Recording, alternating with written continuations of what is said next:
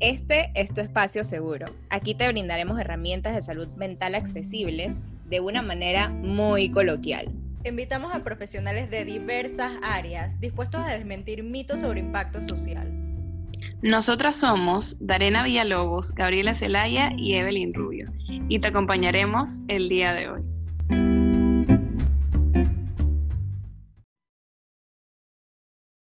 Bienvenidos todos a un nuevo episodio de Espacio Seguro. Hoy vamos a hablar sobre un tema que me encanta, que es lo que hay del otro lado del miedo. Siento que nosotros, bueno, este podcast literalmente es lo que hay del otro lado del miedo para nosotras. Em, no sabíamos cómo hacerlo cuando empezamos, no teníamos idea de lo del audio, de lo de la publicación en Spotify, Apple Podcast, no sé qué, nos pareció una locura pero igual, a pesar de eso, nosotros dije, ¿sabes qué?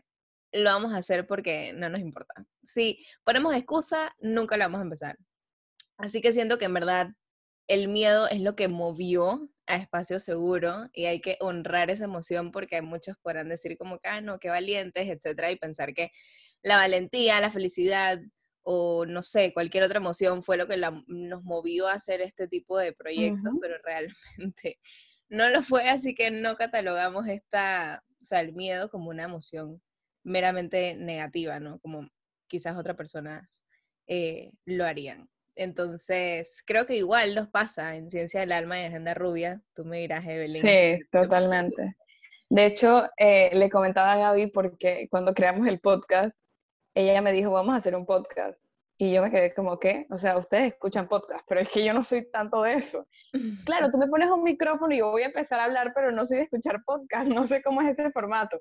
Así que fue como lanzarse al vacío, algo que definitivamente no, no sabíamos. Literal. Y todo lo fuimos como perfeccionando con el tiempo. Y es en ese momento en que te das cuenta que a veces el miedo es lo que te hace reaccionar y al final sacar algo súper bonito. Entonces, pienso que es súper importante hablar de este tema Sí, exacto. Y bueno, tú nos contarás, Gaby, a quién trajimos. Para eso trajimos a Laura Miranda.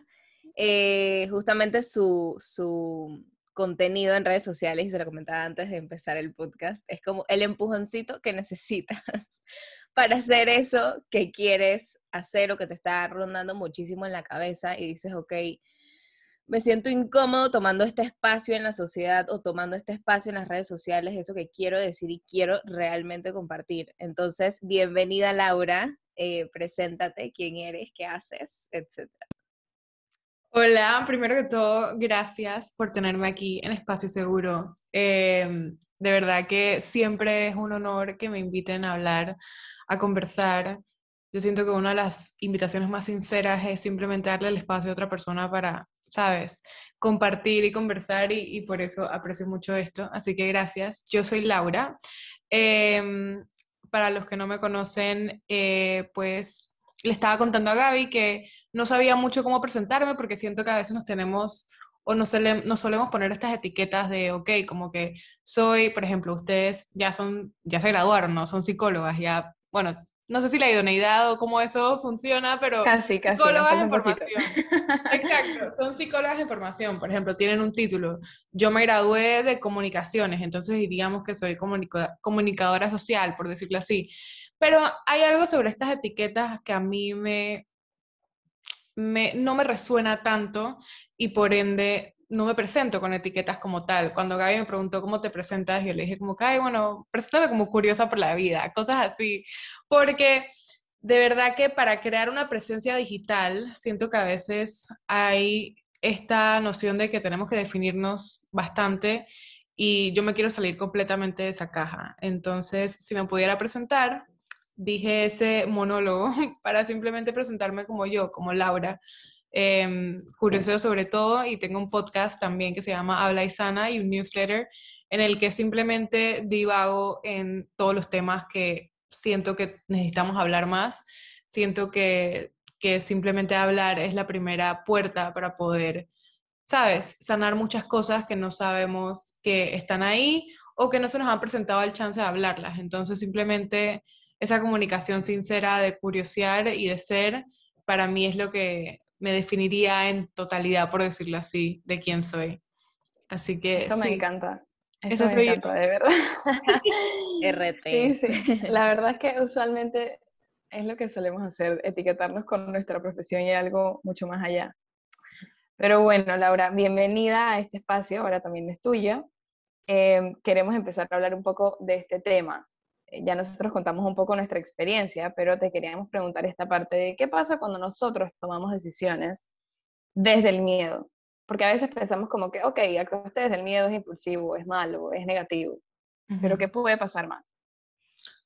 ¿Qué puede pasar mal? Siento que es como que la primera pregunta que nos preguntamos. Siempre que vamos a tomar una decisión, siento que no es tanto, y ahora que lo digo en alto, ni siquiera es tanto la pregunta que nos hacemos, simplemente saltamos a conclusiones de una de que, ok, estas son las cosas que pueden salir mal. Yo solía ser una persona súper, súper pesimista, o sea, sobre todo porque tendría, o sea, yo tiendo a juzgar de más y siento que estoy eh, recuperándome de eso o reconfigurándolo en mi vida. Y siento que eso pasa cuando em, simplemente querer- queremos darnos evidencia de lo que queremos, tal vez no es posible. Y siento que cuando estamos a punto de tomar una decisión que nos emociona un montón, al final del día el miedo es esa emoción. Si nosotros vemos el miedo como esa emoción que nos está apuntando hacia que lo que queremos es algo que realmente nos mueve, entonces podemos ver el miedo como esa posibilidad en vez de verlo como eso negativo. Pienso que muchas veces cuando nos da miedo algo, ya sea por lo que hemos escuchado de, por ejemplo, yo no sé, em, yo crecía y yo veía películas de miedo como algo negativo porque me asustaban un montón. O sea, tú veías físicamente esa película y te da miedo, te provoca una sensación que no es tan placentera y X, Y, Z. Sin embargo, ahora que he estado atreviéndome a hacer más cosas a pesar del miedo, veo el miedo como ese empujoncito, como lo decían, a ver qué es lo que es posible.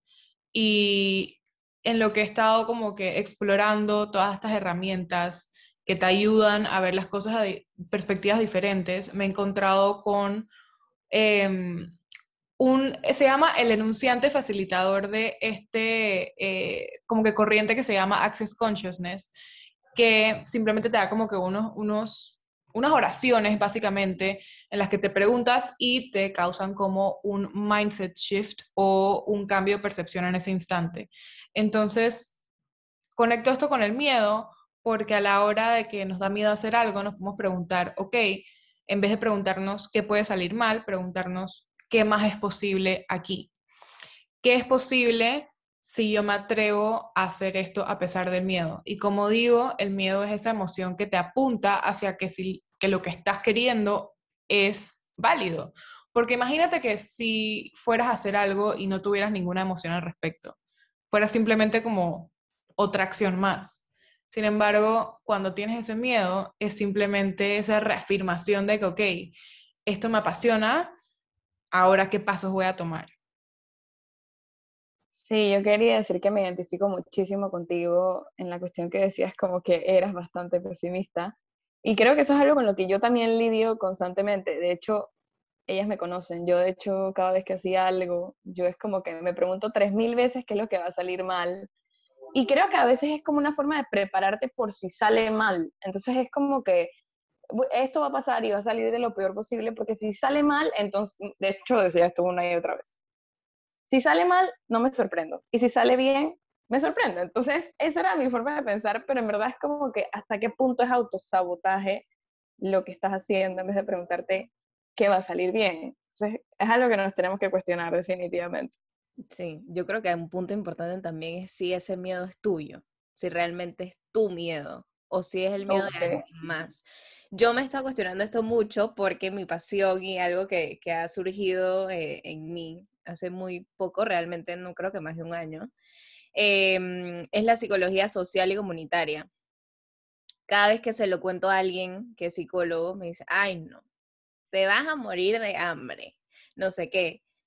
Ok, ese es tu miedo sobre tu experiencia y realmente el miedo es de esa persona sobre esa profesión.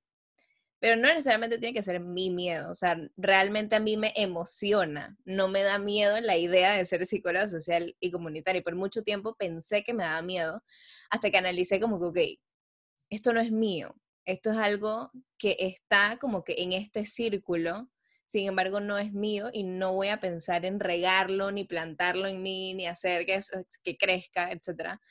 Entonces, creo que eso es muy importante saber diferenciar, o sea, la diferenciación, pues, entre lo que es tuyo y lo que es mío y lo que quiero eh, agarrar y lo que definitivamente no quiero agarrar. Sí, sobre todo siento que es importante hablar de esta diferenciación porque a veces simplemente no sabemos que existe y por ende no sabemos que hay que, o sea, no que hay que hacerse, o sea, sabemos que está disponible la posibilidad de hacer la diferenciación. O sea, por ejemplo, eh, podemos hablar de esta diferenciación también en el tema del miedo a la intuición, como que será miedo o será intuición. Y lo que pasa es que cuando llevamos tanto tiempo viviendo a partir de escuchar miedos de otras personas, que son condicionamientos, pues por supuesto que no vamos a saber diferenciar si ese miedo de nosotros o si es de la otra persona o si es de quién.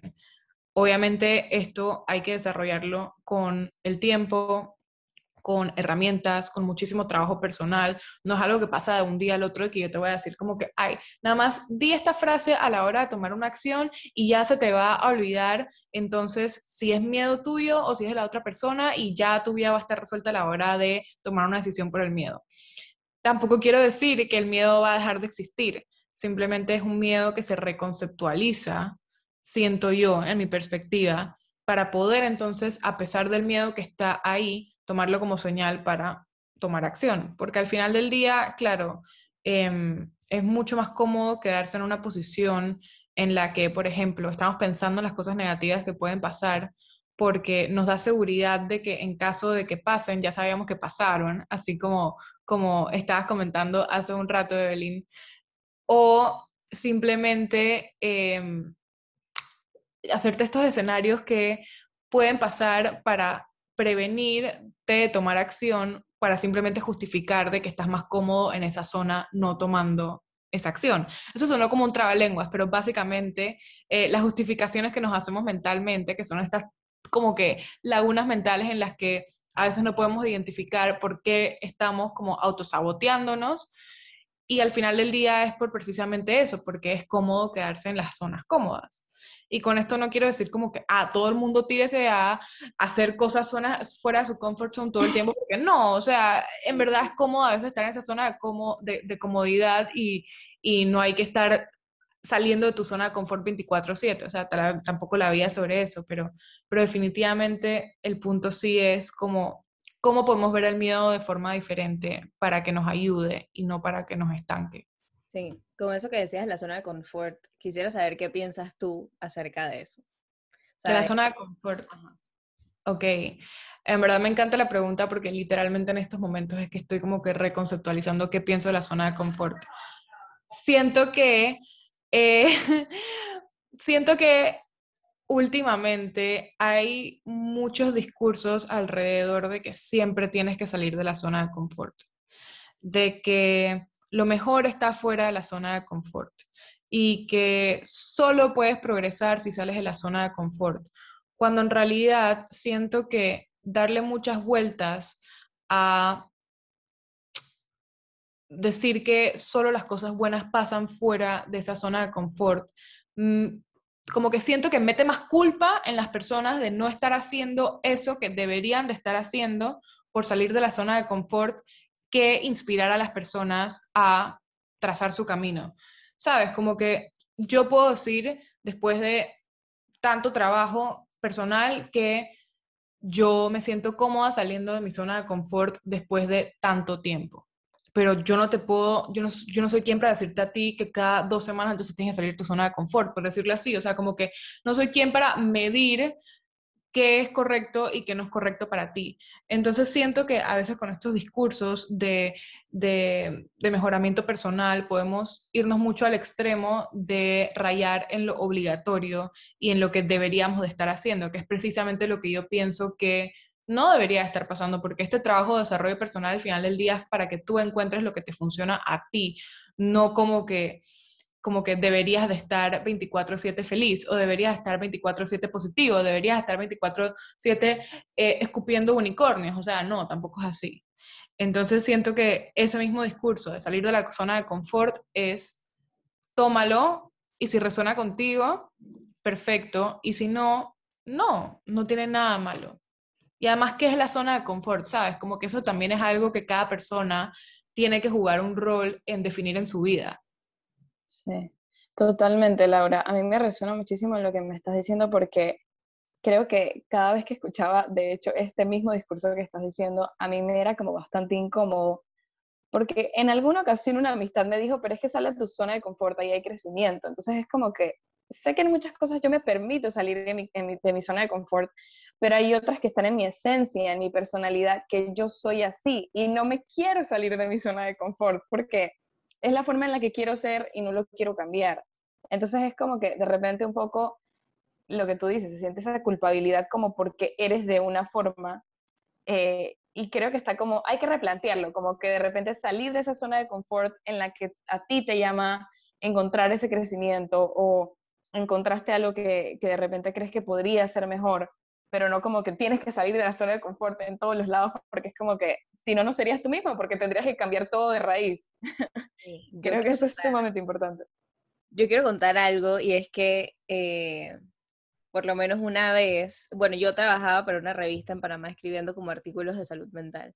Jamás había escrito en mi vida, eso fue salir de mi zona de confort, pero dentro de eso que me permití, empezaron a salir oportunidades como, ay, leímos este artículo, puedes venir a hablar en televisión sobre el artículo. Yo dije, never in the life, o sea, me muero, me da disque algo.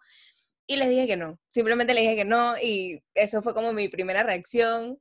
Em, y recuerdo que mi casa fue como que, Gaby, o sea, acabas de perder que sí, una muy buena oportunidad, etcétera. O sea, como que la gente te, te, mete mucha culpa por todos lados porque tú decidiste en ese momento no salir de tu zona de confort. Y está bien no hacerlo. O sea, las oportunidades vienen y van, vienen y van. O sea, no es que solo vas a tener una buena oportunidad en la vida, eh, etcétera. O sea, como que realmente le metemos tanta presión a las personas por salir de esa zona de confort y que esta significa tantas cosas para las personas. O sea, para Laura la zona de confort es algo, para mí es, puede ser hasta lo que para ella no es, etcétera. O sea, como que realmente respetar eso que para la otra persona significa. Es que es algo completamente subjetivo y cuando raya en lo obligatorio se vuelve incómodo, como decíamos. O sea, por, por, valga la redundancia, o sea, salir de la zona de confort sí es incómodo, pero también es incómodo que te obliguen a hacer algo que tú no estás listo para hacer. Porque yo no, o sea, no quiero decir que, que, que salir de la zona de confort es malo, no, del todo. Por supuesto que pasan cosas increíbles cuando sales de esa zona de confort, pero cuando sales de la zona de confort que tú eliges salir de, o sea, por ejemplo, eh, vamos a hablar en, en, términos de ejemplos específicos. Para mí salir de mi zona de confort definitivamente es anunciar algo que me da miedo, pero creo que aquí es donde vale la pena definir cómo se siente ese miedo. O sea, si es un miedo como que que, por ejemplo, yo acabo de anunciar en mi cuenta que voy a hacer workshops en vivo para el podcast de Habla y Sana. No sé todavía cómo va a pasar, no tengo idea cómo se va a estructurar, pero yo sabía que ese miedo a mí me estaba llamando a que yo anunciara esto para que entonces yo tomara acción, para que entonces se diera lo que yo quiero que se dé. O sea, al final del día yo sé que yo quiero crecer mi presencia, sé que quiero crecer mi podcast, sé que estas son cosas que quiero. Da miedo porque ok, da miedo a veces eh, lanzar un proyecto y no sabes cómo se va a dar. Da miedo lanzar un proyecto y no sabes qué es lo que va a pasar después. 100%, la posibilidad de la incertidumbre da miedo. Y claro que estoy pensando, sabes que lo mejor que va a pasar va a pasar, pero en el momento no te voy a decir que no me da ansiedad hacerlo. O sea, eso es mentira. Eso es mentira. Por supuesto que da ansiedad. Pero creo que es ahí distinguir qué es esa ansiedad por hacer algo que yo quiero versus vamos a decir que me estoy poniendo mi zona de confort de em, salir en bikini enfrente de todo el mundo, pues para mí demostrar mi cuerpo no es algo que yo quiero 100% del tiempo. Entonces, por ende, no tengo por qué salir de esa zona de confort. Entonces, creo que ahí es donde definimos esas zonas de confort y lo que nosotros queremos. Y creo que ahí juega un rol muy grande definir qué es lo que tú quieres y qué es lo que no quieres. Y creo que sobre todo definir lo que no queremos es lo más importante, porque entonces ahí te das cuenta que tú puedes tomar autonomía de, entonces, si a ti te dicen, ay, un día, yo no sé, Gaby, em, ve allá y posa enfrente de todo el mundo en bikini, tú puedes decir perfectamente, eso no salir de mi zona de confort, o sea, no me interesa del todo, no me tengo poner, no tengo por qué sentirme culpable por no hacerlo. Y Punto.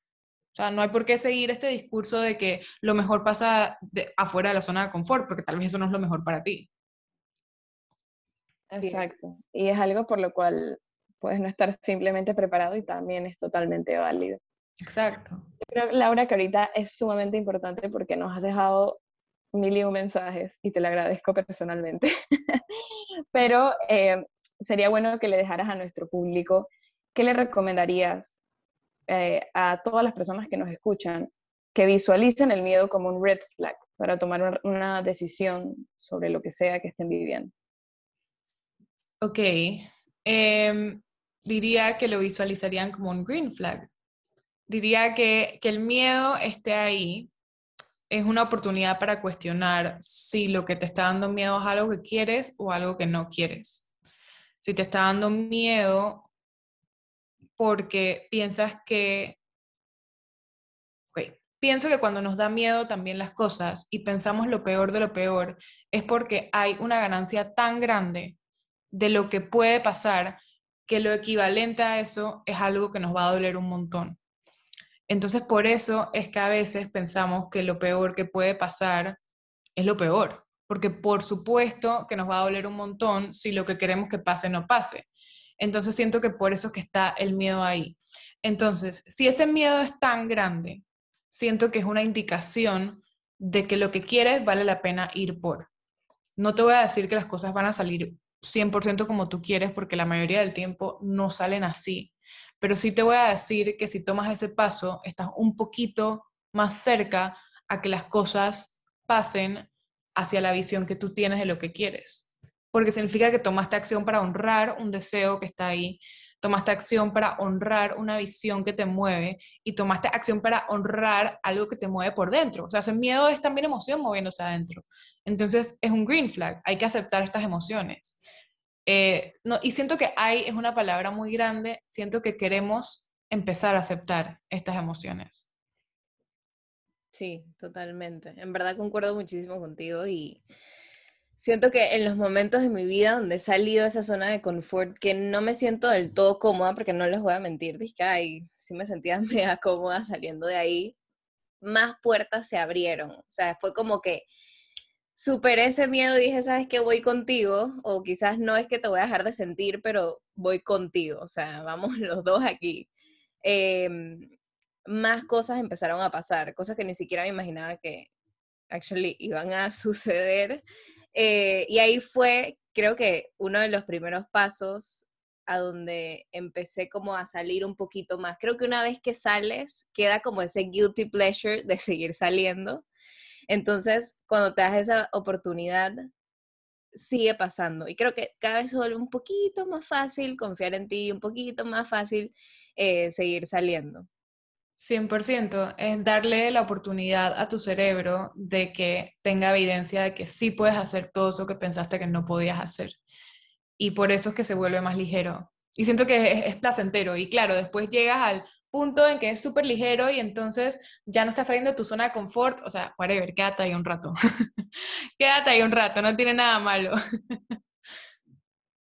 sí, exactamente. Créeme que para mí lo que te contaba de, la, de la tele, eh, eso fue hace cuatro años, eh, que estaba, bueno, sí, casi cuatro o cinco años. Em, y yo todavía, o sea, yo tenía mi Instagram, que es el que tengo ahorita, Ciencia del Alma, pero realmente nunca dije, ay, voy a postear mi cara y voy a dije un story, jamás en mi vida. O sea, yo ahorita lo hago, o sea, me da igual, genuinamente me da igual salir hablando, me da igual meter una foto, me da igual cualquier cosa, pero eso me tomó mucho tiempo, o sea, me tomó años llegar a un punto donde, ay, eh, ya le perdí el miedo totalmente a la cámara, es que, ¿sabes que Voy a hablar aquí. Antes era, dije, te juro, yo estaba sola en mi cuarto, yo me ah, atreví a poner un story, yo estaba temblando, o sea, mi mano era, dije, yo creo que el story salía, dije, shaky. Ent- Entonces, siento que, que cada vez que te das ese espacio, empiezan a surgir como que más cosas. Y eso, no sé, como que tiene su magia, pues.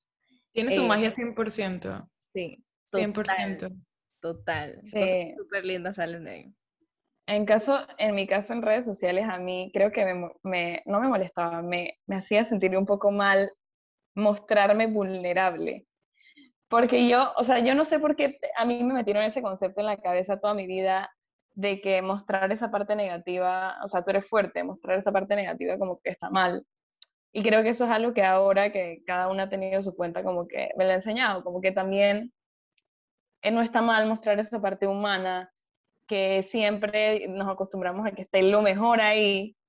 Y, y también, bueno, Gaby y Darena lo saben, que Darena no está aquí, pero ellas dos lo saben. Yo soy, dije, mega llorona, mega, mega llorona. Y para mí era full sacarme de mi zona de confort, ponerme a llorar frente a alguien, eso era horrible. Ya es algo que simplemente me acostumbré. Lo odio. Simplemente, sí, simplemente me acostumbré y, y, sobre todo me daba rabia porque hay veces que lloraba cuando estaba enojada y la gente era como, ay, ven, y era como, no, estoy enojada, pero estoy llorando. Y, y bueno, pues sa- salirme de esa zona de confort me enseñó como también aceptarme un poco más esa parte más vulnerable de mí. 100%. Y, y con lo que estábamos hablando de que hay magia en, en, en 100% seguir a pesar de esos miedos y salir de esa zona de confort, eh, definitivamente las cosas más lindas pasan porque también es una afirmación a ti misma de que, ¿sabes? O a ti mismo o a ti misma, de que, de que sabes como que estoy bien, me acompañé a través de esto y pude enseñarme que lo peor que podía pasar jamás pasó, porque jamás pasa. O sea, nunca, en realidad, en realidad, yo creo que yo puedo decir que a mí nunca me ha pasado lo peor que yo pensaba que iba a pasar. Lo peor que hubiese pasado es que no lo hubiese hecho. Literal. Literal. Sí. Exacto. Entonces, esto de, de después de la zona de confort, sí pasan cosas muy lindas y vale la pena. 100%. Yo pienso lo mismo y en verdad siento que hemos tenido una conversación súper chévere sobre la zona de confort. Creo que esto es uno de los temas que más me gustan porque siento que mi vida constantemente va girando alrededor de salir de la zona de confort y da muchísimo miedo y a veces uno se siente hasta solo porque creo que muchas veces no te entienden, como lo que les contaba de, de la psicología comunitaria, como que, ay, ese trabajo es súper difícil, es muy mal pagado, pero siento que quizás nadie lo ha hecho como lo tengo en mente o quizás nadie lo ha hecho como yo lo voy a hacer, porque quizás, o sea, todos tenemos las diferentes maneras de trabajar y las diferentes personalidades y diferentes o sea, todos somos completamente diferentes y jamás va a ser igual a lo que tú tienes que aportar a esa área. Claro, y con esto que mencionabas de, de, es que me acabo de acordar, con esto mencionabas de que las personas no lo van a hacer igualito a ti, porque tú no tienes la misma visión que, que ellos, y, o ellos no tienen la misma visión que tú. También vale la pena recalcar que a la hora de salir de esa zona de confort, lo haces por ti, no por otras personas. Entonces, siento que aquí juega un rol muy importante las expectativas que ponemos sobre lo que los demás van a pensar de lo que haga Exacto. versus las expectativas propias, que me atrevo a decir que muchas veces suelen ser a partir de lo que los demás van a pensar. Entonces, a veces para mí lo peor que podía pasar era, ponte, eh, cuando empecé a salir en redes y salir en un story, para mí lo peor que podía pasar era que estuvieran mandando mi story por ahí diciendo como que qué pendeja esta man, qué Sí. le pasa, que anda hablando de estas cosas. Para mí eso era lo peor que podía pasar, pero al final del día, ¿qué tanto me pertenece a mí la reacción de alguien más respecto a lo que yo hago? Lo único que me pertenece es lo que yo estoy haciendo y al final del día a mí me hace, me hace muy feliz salir en stories y decir pendejadas o no pendejadas, o cosas deep o no deep, o simplemente lo que me provoca decir en ese momento. A mí, genuinamente, me hace muy feliz. Y ahí creo que es el ejemplo perfecto entre que está válido sentirte feliz por algo que quieres hacer y sentir miedo también porque tienes estas expe- expectativas de lo que puede pasar. Entonces, siento que también es trabajo de entender que, que al final del día a nadie le importa mucho lo que estás haciendo, uno, y dos, si les importa, tiene más que ver con ellos que contigo. Exacto. Me gusta lo que, lo que no. o sea, no siempre la gente se está prestando tanta atención, ¿sabes? Como que Danny Shoes, se lo escuché a ella una vez y dije, es que, man, en verdad, esto es que súper cierto. Que la gente no está pensando todo el día en lo que tú estás haciendo y en verdad nosotros pensamos que la gente todo el día está hablando de nosotros, que todo el día está viendo que tus cosas, es que, ay, Gaby subió hoy un InTV, vamos a criticarlo todo el día y en verdad. Sí, es una guía porque nosotros nos, o sea, a mí me pasa y a veces me pongo a pensar, es como que, ok, nadie está pensando en mí, pero yo estoy pensando en cómo los demás piensan de mí y al final del día eso es pensar de mí. Ajá. Entonces, nadie está pensando en ti. Exacto. Y nosotros podemos caer en ser nuestra peor crítica. Exacto, exacto. Exactamente. Entonces creo que ahí hay una linda conexión entre lo que hemos hablado ahorita, que es básicamente, ¿sabes? Como que go con el fear, hazlo con el miedo, hazlo por ti. Y hazlo porque al final del día la reacción que vaya a haber no tiene nada que ver contigo. Las cosas se salen de tu control ahí. Y eso está bien. Totalmente. Muchísimas gracias, Laura, por tu compañía. Nos llevamos muchísimo en este episodio. O sea, no puedo creer que en verdad hablamos un montón de cosas como en media hora. Así que, así que ya saben, escuchen también el podcast de Laura, si quieren escuchar más conversaciones de este tipo. Se llama Habla y Sana. Están en Spotify, ¿verdad? Están en Spotify, Apple Podcast, las plataformas que lo quieran escuchar. Em, y me pueden seguir también en mi cuenta eh, que es arroba Laura y Miranda, rayita abajo. Y en TikTok también, ahí estoy tratando, pero ahí es una zona de confort para afuera bastante. E, ese es el ejemplo perfecto que les puedo dar de la zona de confort para afuera. Pero sí, muchísimas gracias por eh, tenerme en este espacio, espacio seguro. y de verdad que, que disfruté un montón la conversación. Y sí, nada más, salgan de esa zona si quieren, salgan de ese miedo si quieren, al final del día hagan lo que ustedes quieren. Exacto, lo que los hace felices. Exactamente. Nos vemos en el próximo episodio.